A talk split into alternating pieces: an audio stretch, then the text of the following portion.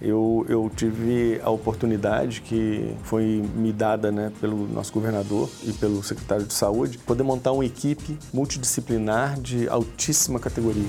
ES Brasil Entrevista. A economia, a política, o cotidiano e a vida capixaba estão aqui. Olá, ele é PhD em Imunologia, é professor da Universidade Federal do Espírito Santo, é diretor do Laboratório Central do Governo do Estado, o LACEN, e está entre os 37 capixabas que mais produzem artigos científicos com relevância internacional. O ranking é do sistema mundial Alper Dodger Scientific, que analisa o desempenho e valor agregado na produtividade dos trabalhos científicos. Hoje nós vamos conversar com o Dr. Rodrigo Ribeiro Rodrigues e vamos conhecer um pouquinho desse prodígio na ciência. Eu sou Wesley Ribeiro e esse é mais um ES Brasil Entrevista. ES Brasil Entrevista. Doutor Rodrigo, muito obrigado pela presença e por ter aceitado o nosso convite mais uma vez. Eu que agradeço o convite e fico muito feliz de poder estar aqui dividindo um pouquinho da minha história. Então vamos lá, vamos conversar um pouquinho. É, quando que a ciência é, entrou na sua vida? Assim? Por que, que você escolheu esse caminho? Por que, que o senhor escolheu esse caminho? Eu não consigo imaginar um momento exato quando alguma coisa instalou dentro de mim falando que você tem que ser um pesquisador, né? Mas é, desde que eu me lembre, até mesmo pelo relato dos meus pais, eu sempre fui uma, pessoa, uma criança muito curiosa. Sempre quis saber como que as coisas funcionavam, o que, que tinha por dentro, conhecer como que as coisas interagiam para produzir outras. Então eu acredito que é, foi, na verdade, um caminho a partir de uma, uma, uma grande curiosidade e uma vontade de, de aprender e conhecer cada vez mais. Entendi. E isso essa curiosidade em relação a, a tudo que aconteceu ao redor, enfim. Desde querer entender como é que funcionava, não sei se você se lembra, aqueles relógios despertadores antigos que tinham um sininho em cima que batia, queria descobrir como é que funcionava. Desmontava todos que tinha em casa. Né? Até mesmo quando como que funcionava dentro de um animal, de um inseto. Por que, que o inseto fazia coisas que outros não faziam? Então, era, era, um, era uma curiosidade mesmo, muito grande de saber como que, a, que as coisas no mundo, de, de maneira geral, funcionavam. Entendi. E aí, na medida que o senhor foi crescendo, chegando à adolescência, essa curiosidade foi amadurecendo, então, né? É, na verdade, é, é eu acho que ela foi, ela foi meio que doutrinada a, a, ao longo né, da vida. Primeiro que eu, eu, tive a oportunidade de ser exposto a, a, a várias coisas diferentes, muito contato com a natureza, muito contato com com animais, muito contato com é, outros pesquisadores. Eu tive a, a sorte de, de morar no mesmo prédio em Belo Horizonte, onde residia também um grande pesquisador, que era o Dr. José Pellegrino, que é, foi um dos, dos, grandes nomes na doença provocada pelo caramujo, né, que é a citossomose. Então, acho que isso tudo ajuda também nesse ambiente. E depois, é claro, quando a gente opta né, pela vida de acadêmica, né, de pesquisador, aí a coisa vai ficando cada vez mais materializada. Entendi. Pois é, e o doutor Rodrigo está entre os 37 capixabas que mais publicam artigos científicos né, de relevância internacional. Como que o senhor recebeu essa notícia? Na verdade, foi uma grande surpresa, porque eu não estava esperando a, a, a, o resultado do ranking. Um amigo meu me ligou e disse assim: Você viu que o seu nome está entre os 37? Eu falei: 37 do quê? Ele falou: Não, do ranking. Para mim foi uma grande surpresa e ao mesmo tempo uma grande felicidade, porque é, os outros 36, né, a grande maioria deles é, eu conheço pessoalmente, são pessoas assim de, de, grande relevância dentro da nossa universidade e também dentro da, da comunidade científica capixaba. E figurar entre os 37, para mim também foi assim, foi um, um, uma surpresa muito boa. É uma honra também poder dividir junto com eles essa, essa é, entre aspas, honraria. Entendi. E é, se senhor fosse elencar três, é, eu sei que o senhor já publicou quantos artigos ao todo mesmo? Ao todo hoje são mais de 70. Mais de 70, então tem muita coisa, mas o senhor poderia elencar pelo menos três que, que na sua visão foram mais relevantes, foram mais impactantes assim na sua carreira? É, eu, eu tô, a minha vida inteira científica eu devotei ao estudo das doenças infecciosas. Então, os três trabalhos eles vão estar sempre ligados a uma ou outra doença. Existe uma doença que eu dedico mais de 20 anos da minha vida a ela, que é a tuberculose, mas existem outras que também ocupam um espaço importante né, na minha carreira, não por ter dedicado tanto tempo, mas por, ter provocado um grande, um grande impacto né, no conhecimento sobre aquela doença. Então, É, uma delas que eu elencaria foi uma quebra de um paradigma científico. Na verdade, a gente quebrou um paradigma que existia nos livros de medicina, que colocava a presença de uma doença chamada doença de Lyme, né, que é provocada por uma bactéria que tem um nome chamado Borrelia burgdorferi, que era só encontrada em países frios. Né? E todos os livros textos diziam, olha, você vai encontrar isso em países frios ou temperados. Então isso era Europa e América do Norte. E nós descrevemos, né, assim, eu junto com um pesquisador, com outros dois pesquisadores é, da Amazônia, de Manaus, escrevemos isso na floresta amazônica. E nós conseguimos, junto com outro pesquisador que colaborou conosco nesse artigo, que é de, ele é da Áustria, conseguimos é, identificar e, e, demonstrar que essa doença também ocorria no Brasil e mais importante ainda, ocorria numa área tropical, né, que é a floresta amazônica. Então essa foi, eu acho que foi uma grande contribuição que na verdade demonstra que nenhuma verdade absoluta até que você vá e, e de fato procure né, a resposta. É, um outro trabalho muito importante foi realizado é, por mim, essa aí é, é uma, é, é uma contribuição é, muito importante que eu acho que eu fiz para a ciência, que foi a descrição de uma, de uma função de células T, né, que são os linfócitos T, que são células que controlam toda a resposta imune no, no, no indivíduo. E a gente mostrou que na tuberculose existia um grupo especializado de células que, ao invés de estimularem a resposta, eles reprimiam a resposta. Então era meio contrassenso, né? Como é que você tem uma resposta imune que o objetivo dela é atacar o patógeno, né? no caso a, a, a micobactéria que provoca a tuberculose, e destruí-la? E você, juntamente com isso, tem uma célula que pisa no freio e não deixa que o sistema imune é, é, exerça essa função de forma muito agressiva. É, é claro que para a gente entender por que, que isso, isso acontecia, foram vários anos, mas o que nós demonstramos é que existe um balanço muito é, perfeito entre a aceleração e, e a frenagem de uma resposta. Por que isso?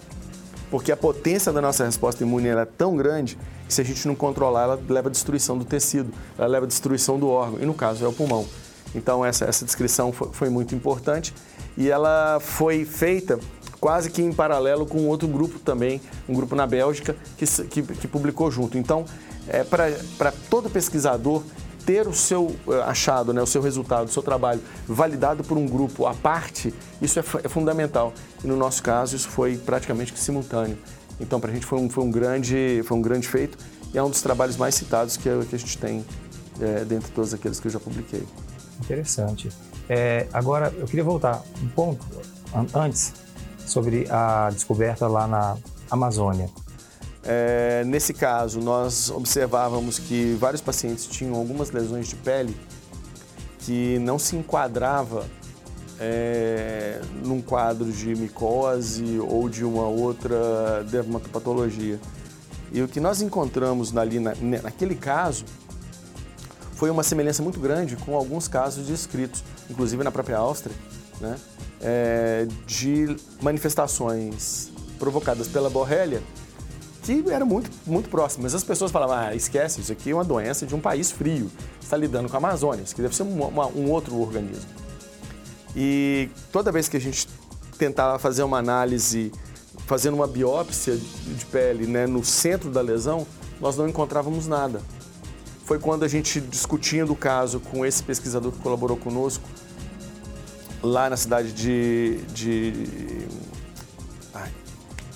lá na Áustria, na verdade, não é da cidade, não, na Áustria, é, ele sugeriu que nós fizéssemos uma biópsia além da margem da lesão. Porque se fosse borrélia, ela tentaria escapar da lesão, porque na verdade isso aqui é uma lesão inflamatória, ela tentaria escapar. Então a gente fez essa, essa, essa punção, né, essa biópsia, fora do, do centro da lesão. E aí nós encontramos uma quantidade gigante dessa borrelia. E aí nós fizemos toda a identificação, né, com toda identificação é, físico, é, tanto bioquímica quanto é, imunológica, e se comprovou que era Borrelia burgdorferi. E aí né, foi um grande achado, eu acho, uma grande contribuição. Entendi. É, o senhor tem um trabalho também na área de pacientes com rancenias e tem alguma relação com verminose intestinal também, né? Tem, isso aí é uma outra linha de pesquisa nossa que a gente estabeleceu na, no núcleo de doenças infecciosas há mais ou menos uns 20 anos atrás. E era muito interessante porque naquela época existiam dois grupos que lidavam com isso. Né? O nosso grupo lá na, na, no núcleo de doenças infecciosas e um grupo em Israel. E lá eles trabalhavam muito mais com a orientação voltada para o HIV e aqui a gente trabalhava tanto com TB quanto, quanto com hanseníase. E quais eram as nossas observações? Quando você pegava um paciente que, que ele possuía vermes intestinais, em especial ascaris e um outro verme chamado strongyloides, são dois vermes muito comuns aqui no Brasil. E quando você tinha esse paciente ou com hanseníase ou com tuberculose, as doenças, as manifestações, tanto da hanseníase quanto da TB, nesses pacientes, elas eram muito mais graves do que naqueles pacientes que só tinham TB ou só tinham hanseníase. Então a presença do verme fazia alguma coisa que piorava o quadro da doença, que não é provocada por verme, é provocada por, por bactérias, né? no caso são micobactérias. Nós começamos a estudar o que poderia estar levando a essa alteração no quadro, né? esse aumento na, na patologia observada, e nós descobrimos que o verme ele regula a resposta imune para um lado né? Porque, na verdade, a resposta imune é dividida em, em dois eixos básicos. É um eixo que você vai para uma resposta que a gente chama de celular inflamatória e um outro que vai para um lado chamado humoral, que leva à produção de anticorpos. Ar, os vermes desviavam para o lado dos anticorpos e mais ou menos neutralizavam o lado da célula T, do, da, da resposta celular, que é crucial para matar as micobactérias. Então ele meio que desligava a resposta que era necessária para matar a, a bactéria que provoca a hanseníase e, ou então a bactéria que provoca a, a TB. E o que nós descobrimos é que se você começasse a tratar esses pacientes para verminose antes do tratamento para hanseníase ou para TB, o resultado era muito melhor. Isso aí, é claro, a gente também ajudou, né, contribuiu no Sistema Único de Saúde com a introdução de uma ação que é testar os pacientes para a presença de vermes e, caso positivo, começar a tratar. Entendi. É uma, é uma descoberta incrível, né? É uma questão de saúde pública. E a gente sabe que é, essa, é, esses vermes eles são frequentes, né? são comuns aí. E as doenças também são, tuberculose e hanseníase. São, são, na verdade, tanto a hanseníase quanto a tuberculose são doenças endêmicas, né? infelizmente. E as doenças provocadas por, pelos eumíntodos intestinais, a gente sabe que no Brasil, de maneira geral, elas são encontradas de norte a sul, leste a oeste em grande quantidade. Em especial naquelas localidades onde existe uma, um menor acesso ao saneamento básico. Entendi. Interessante. Bem, o senhor é diretor do Laboratório Central também, né? E o senhor fez umas descobertas em relação à Covid-19 é, anterior à, à, à, formalização da pandemia, né? Eu lembro que o senhor comentou isso com a gente uma vez. É, o que nós fizemos foi, na verdade, uma, uma busca né, dentre todos os casos que a gente tinha no LACEN, para a presença de assinaturas imunológicas para a presença do, do, Covid anteriormente. Por que a gente chegou nessa, né, nessa, nessa busca? Né? É, a gente sabe que no, no Espírito Santo, de maneira geral no Brasil, nós temos um período que vai de novembro até abril, maio, que é a temporada das arboviroses. Né? As arboviroses são vírus que nós conhecemos como dengue, chikungunya, zika, que são endêmicos nessa, nessa época do ano. São, são vírus que têm uma sazonalidade muito forte. E o que nós percebíamos é que é, a possibilidade da presença desses vermes, desses vermes, desses vírus que são endêmicos nessa, nesse período do ano mais ou menos se sobrepondo ao início da pandemia, a nossa pergunta era: será que por nós termos uma alta prevalência de dengue e chikungunya nesse momento, isso não poderia ter é, meio que dificultado o diagnóstico do Covid? Lembrando que o Covid ele só chega para o Brasil como problema no final de março né, de 2020. Ele foi é, encontrado na China em dezembro, tornou-se um problema de saúde mundial no início de 2020 e virou pandemia em março de 2020. Então, o que, que nós fizemos? É, o LACEN, como é o laboratório de referência para dengue e chikungunya, então a gente recebe amostras que são oriundas do estado inteiro. E nós temos um banco de amostras que a gente recebe, a gente faz os exames e a gente guarda essas amostras. É até, é até uma questão legal você ter essas amostras armazenadas. Nós fizemos a seguinte pergunta: será que isso já não estava circulando antes? É, a amostra que nós usamos é a amostra de sangue, né, é soro. A amostra que a gente usa normalmente para fazer um teste de Covid são amostras de suave que a gente usa, ou, ou, né, ou nasal, né, ou então oral. O que, que nós fizemos?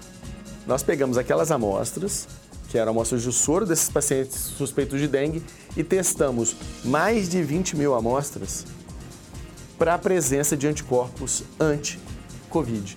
E aí, para nossa surpresa, nós encontramos vários casos que haviam sido inicialmente é, diagnosticados clinicamente como sendo dengue ou chikungunya, que na verdade eram casos obscuros ou casos é, é, disfarçados, né? Na verdade, gente, existe um disfarce sintomatológico, né? É, como arbovirose, na verdade, era um Covid. E aí a nossa maior surpresa foi que nós encontramos um caso de uma senhora é, cuja amostra foi colhida em 18 de dezembro de 2019. Ou seja, quase que simultaneamente com o aparecimento dela na China. O que comprova para gente que esse vírus já circulava antes né, da, da, da descoberta propriamente dita. Então, antes da identificação, isso já estava disseminado. E é o que está acontecendo hoje, não é muito diferente. A, a questão da Omicron, né, que é essa nova variante, que foi dado o nome de uma nova variante sul-africana, que na verdade a gente sabe que provavelmente não é sul-africana, ele foi detectado na África do Sul, mas ele já se encontra disperso pelo, praticamente pelo planeta inteiro. Vários países já é, reportaram que encontraram a presença dessa mesma variante em amostras anteriores ao dia 25 de novembro, que foi a data quando a África do Sul anunciou a identificação dessa variante Omicron em uma amostra vinda lá da região de Butang. Entendi.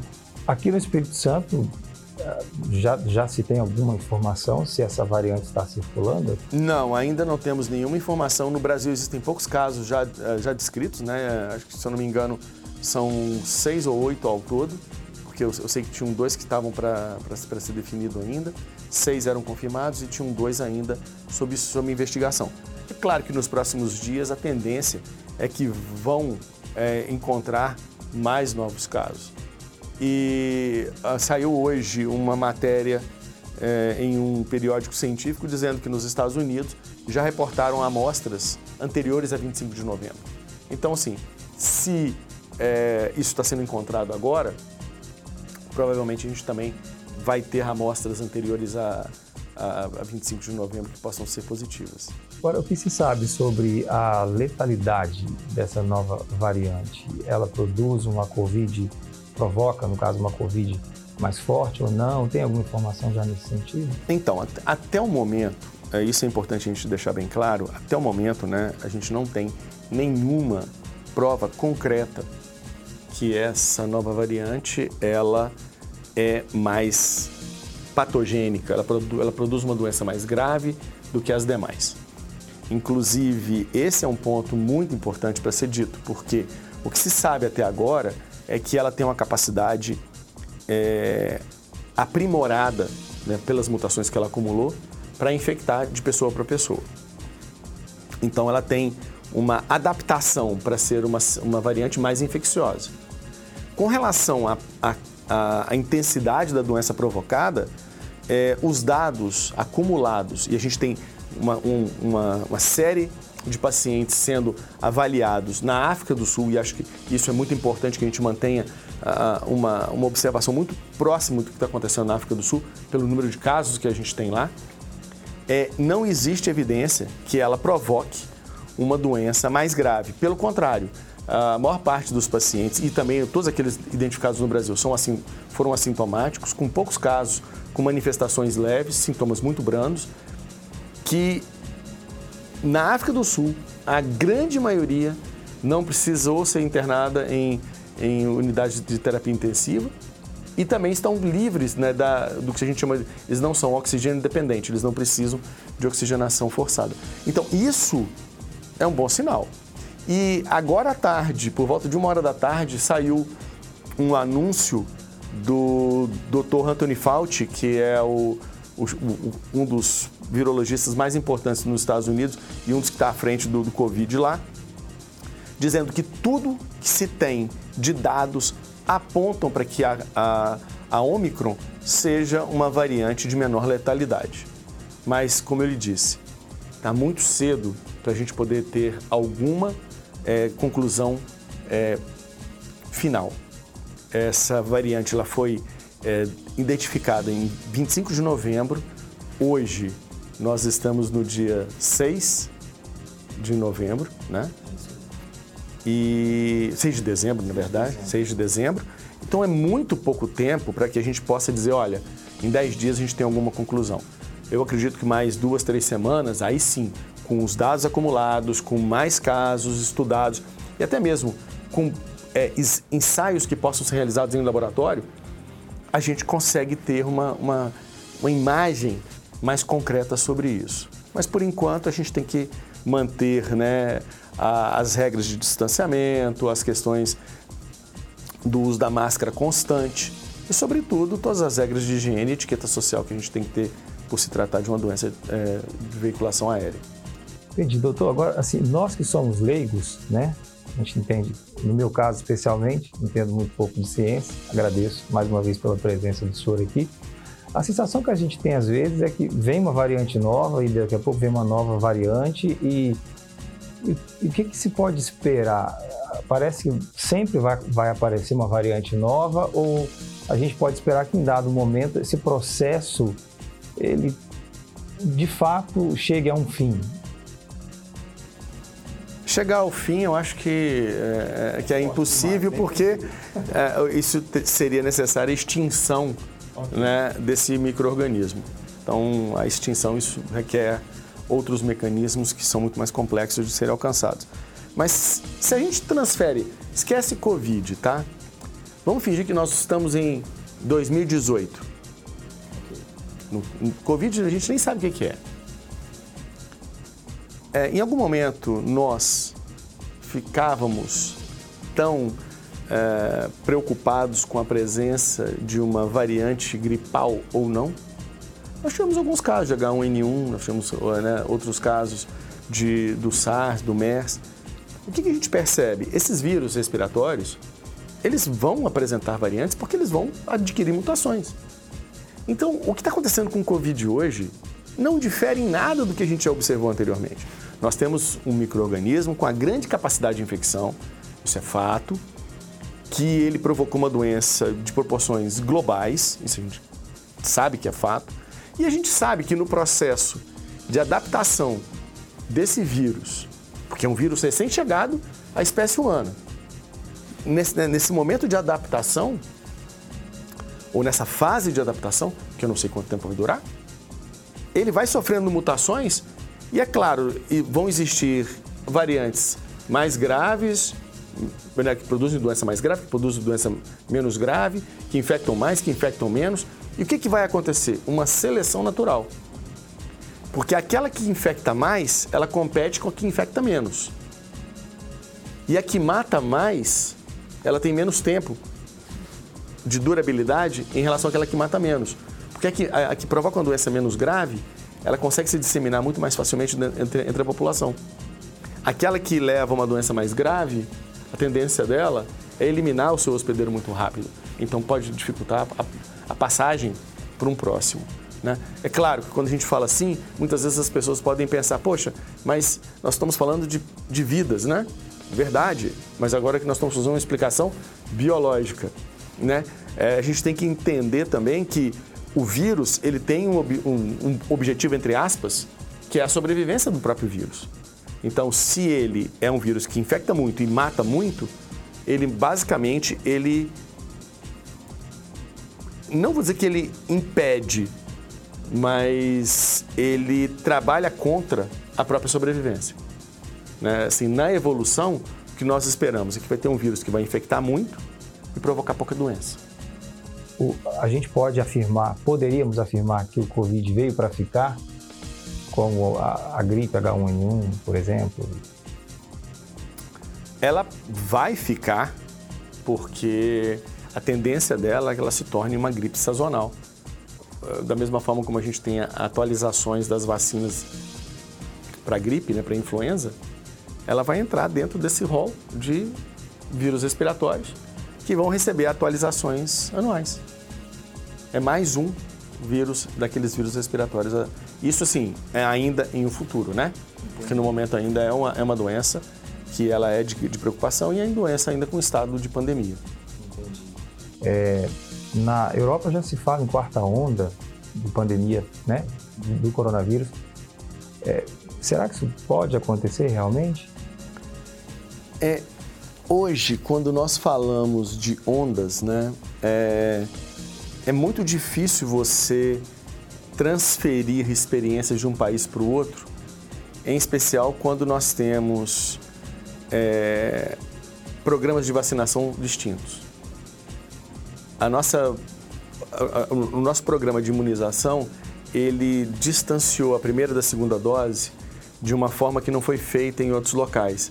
A ciência está mostrando hoje que essa distância né, de 8 semanas, 12 semanas entre dose 1 e dose 2, ela é extremamente necessária para que haja uma melhor eficácia da imunização. Na Europa e nos Estados Unidos, eles optaram por um, um intervalo mais curto, que variou de 3 a 4 semanas. Né? E isso pode estar provocando essa queda na eficácia da segunda dose. Um outro problema que nós temos também é que em vários países eles atingiram um platô de vacinação e estagnaram. E ali estão, né? e você quando observa hoje é, como se encontra a taxa de vacinação no país, o Brasil, lembrando que é um país de dimensões continentais, né? nós somos um país muito grande e com uma população considerável quando comparado a alguns países europeus que não têm né, a nossa população, nós estamos numa taxa de, de vacinação muito além daqui, de, de, outros países. A gente pode comparar com Reino Unido, com os Estados Unidos, né, com Alemanha, e, e, que são países que tiveram um programa muito robusto, mas que estacionaram. E são justamente esses países que estão enfrentando é, essa, esse novo pico de casos.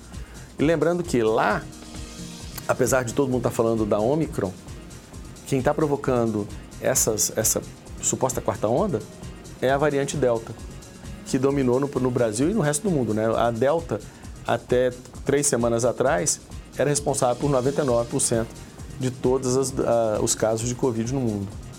Só surpresa para mim. Eu achava que a quarta onda tinha uma relação direta com essa nova variante. Né? Quer dizer, que a nova variante fosse a causa, de fato, dessa quarta onda. Enfim, uh, mas falando no laboratório LACEN, o senhor é diretor lá, o senhor poderia é, compartilhar conosco uma ou duas contribuições que o senhor tenha dado ao laboratório? Na verdade, a, a contribuição no LACEN não é uma contribuição apenas né, minha, mas sim de toda uma equipe. Né? Eu, eu tive a oportunidade que foi me dada né, pelo nosso governador né, e pelo secretário de saúde de poder montar uma equipe multidisciplinar de altíssima categoria. Então, assim, é, eu tenho trabalhando no LACEN, pessoas com doutorado, pessoas com mestrado, pessoas em processo de doutoramento e com um conhecimento técnico e científico muito grande. E isso auxilia muito nesse momento, porque nós lidamos hoje com tecnologias de ponta.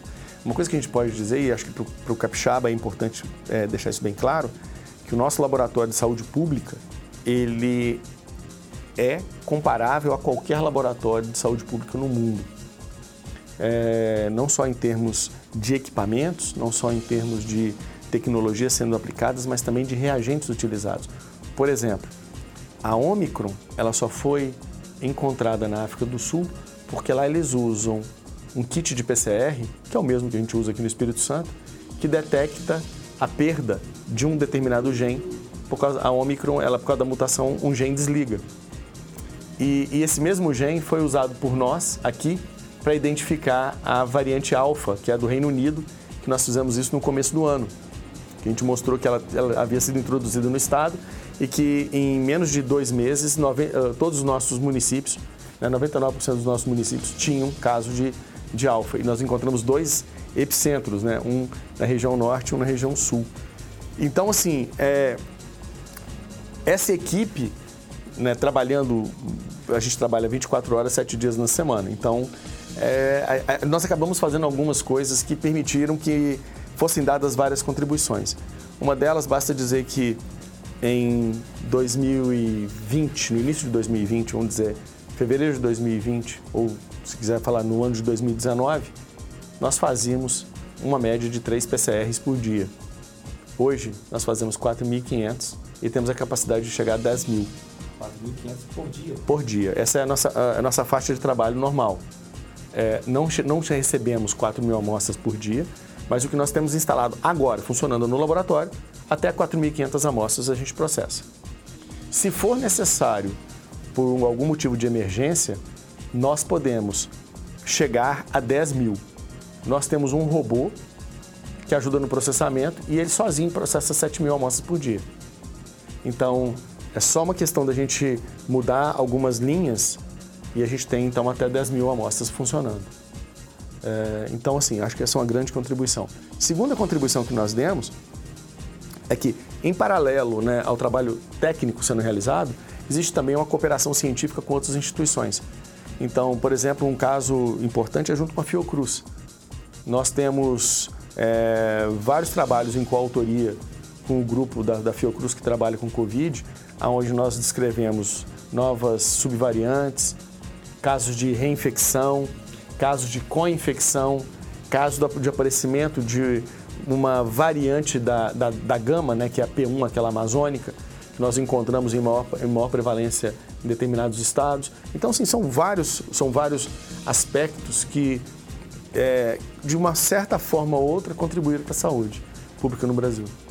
Bom, interessante. Bem, é, e ah, agora também nós recebemos a informação muito recentemente que o Dr. Rodrigo ele é finalista do Prêmio Nacional né, da Confap de Ciência, Tecnologia e Inovação. E o que, que o senhor pode comentar para a gente a respeito dessa, é, esse, esse, esse, também foi uma, uma surpresa é, muito boa, né? Na verdade, são duas etapas. É, eu fui o, o, primeiro colocado na etapa estadual, né? Então, foi uma é um, é um, prêmio começa com uma etapa estadual onde eles vão premiar é, pesquisadores que fizeram de alguma forma contribuir com inovações. Inovações em várias áreas. Então você tem as inovações chamadas de acadêmicas voltadas para as áreas né, da academia e também existe as inovações voltadas para o, servi o serviço público. No meu, no meu caso foi inovações voltadas para a área de saúde. E essa etapa, então, classificado, né, em primeiro, em primeiro lugar aqui no, no estado do Espírito Santo. Foi para o nível, para a competição nacional, onde cada um dos nossos estados, né, dos 27 estados, encaminhou seus primeiros colocados. E semana passada eles selecionaram os três finalistas, que no dia 9 serão escolhidos o primeiro, segundo e terceiro colocado. A gente não sabe ainda né, dentre esses três finalistas, quem vai ocupar a primeira, segunda e terceira posição. Mas só o fato de estar entre os três finalistas já é uma, uma grande honra para a gente, sabendo que é, existem 27 estados que concorreram para a mesma posição. É, o que, que a gente fez de diferente? A inovação que foi produzida aqui foi a aplicação de uma metodologia de trabalho que a gente copiou da indústria automobilística para o setor de diagnóstico a gente utiliza um sistema chamado Just in Time. O, o, o que, que isso significa? Que a gente cria uma linha, uma linha de diagnóstico é semelhante a uma linha de montagem e nada para. Ela, ela, ela é dinâmica. Então, se chegou mais amostras, você redireciona todo o, seu foco para poder que esse, o número de amostras que cheguem sejam rapidamente processadas para que elas entrem em PCR e o resultado possa sair. Então, isso é, isso é dinâmico, isso flui o dia inteiro não é estático. O dia inteiro você tem alterações nos diversos setores. E com isso, a nossa vazão né, entre o que chega e o que sai é de zero de acúmulo de um dia para o outro. Então hoje nós liberamos a amostra, os resultados com 12 horas a partir do momento que elas, que elas chegam ao LACEN. E algumas amostras de urgência a gente chegou já a liberar num caso é, triste, mas a gente precisava dar uma resposta rápida. A gente liberou em duas horas e meia, num caso de uma doação de órgãos que foi necessária de uma criancinha vítima de violência. Então, é, isso foi, para a gente foi uma, um marco super importante, porque a equipe toda se mobilizou e falou assim, não, nós vamos, nós vamos contribuir, nós vamos fazer o máximo que a gente puder. E batemos o recorde, fizemos em duas horas e meia. Parabéns, parabéns pelo trabalho, parabéns por, por estar entre os finalistas, né? Eu vejo que, que o senhor é um, é um, profissional realizado, né? o, senhor é, o senhor é feliz com o que o senhor faz. Ah, eu vejo um brilho nos olhos aí. É, cada dia um desafio novo, né? Acho que enquanto a gente puder viver pensando que amanhã o que, que eu vou, assim, alguma coisa nova para aprender, eu falo o seguinte, todo dia que a gente vai para casa, se a gente não leva alguma coisa nova que a gente aprendeu, ou se a gente não é motivado a perguntar uma, uma coisa nova ou buscar uma, uma alguma coisa nova, é, esse dia não foi muito bom. Então, assim, é, graças a Deus eu, eu tenho preenchido bastante meu tempo com perguntas e também com, com coisas que eu aprendo, né? Eu acho que todo dia eu tenho aprendido muito. E essa, e essa pandemia, ela ajudou muito nisso. Né? A gente sabe que ela é um momento de muita dor, de muita dificuldade, mas também ela está trazendo um avanço tecnológico, ela está trazendo é, é, algumas coisas para a ciência e em benefício da população, que a gente sabe que isso nos próximos anos é, serão benéficos. Antes de encerrar, eu gostaria de fazer uma última pergunta. Eu acho que, acho que quem está assistindo a gente também tem curiosidade de saber qual é a sua visão para, com relação ao futuro da ciência, como é que o senhor vê a, a ciência mais à frente? Com tanta tecnologia disponível, tanta é, coisa a, acontecendo. A ciência, a, se você parar para pensar, o, o, cientista, de maneira geral, ele é mal remunerado. Então, assim, não é, não é uma profissão que é, que é valorizada, né? Infelizmente, é, né? Infelizmente. Mas o que eu vejo é que a, Hoje se conversa sobre ciência, se fala sobre ciência, como nunca foi feito.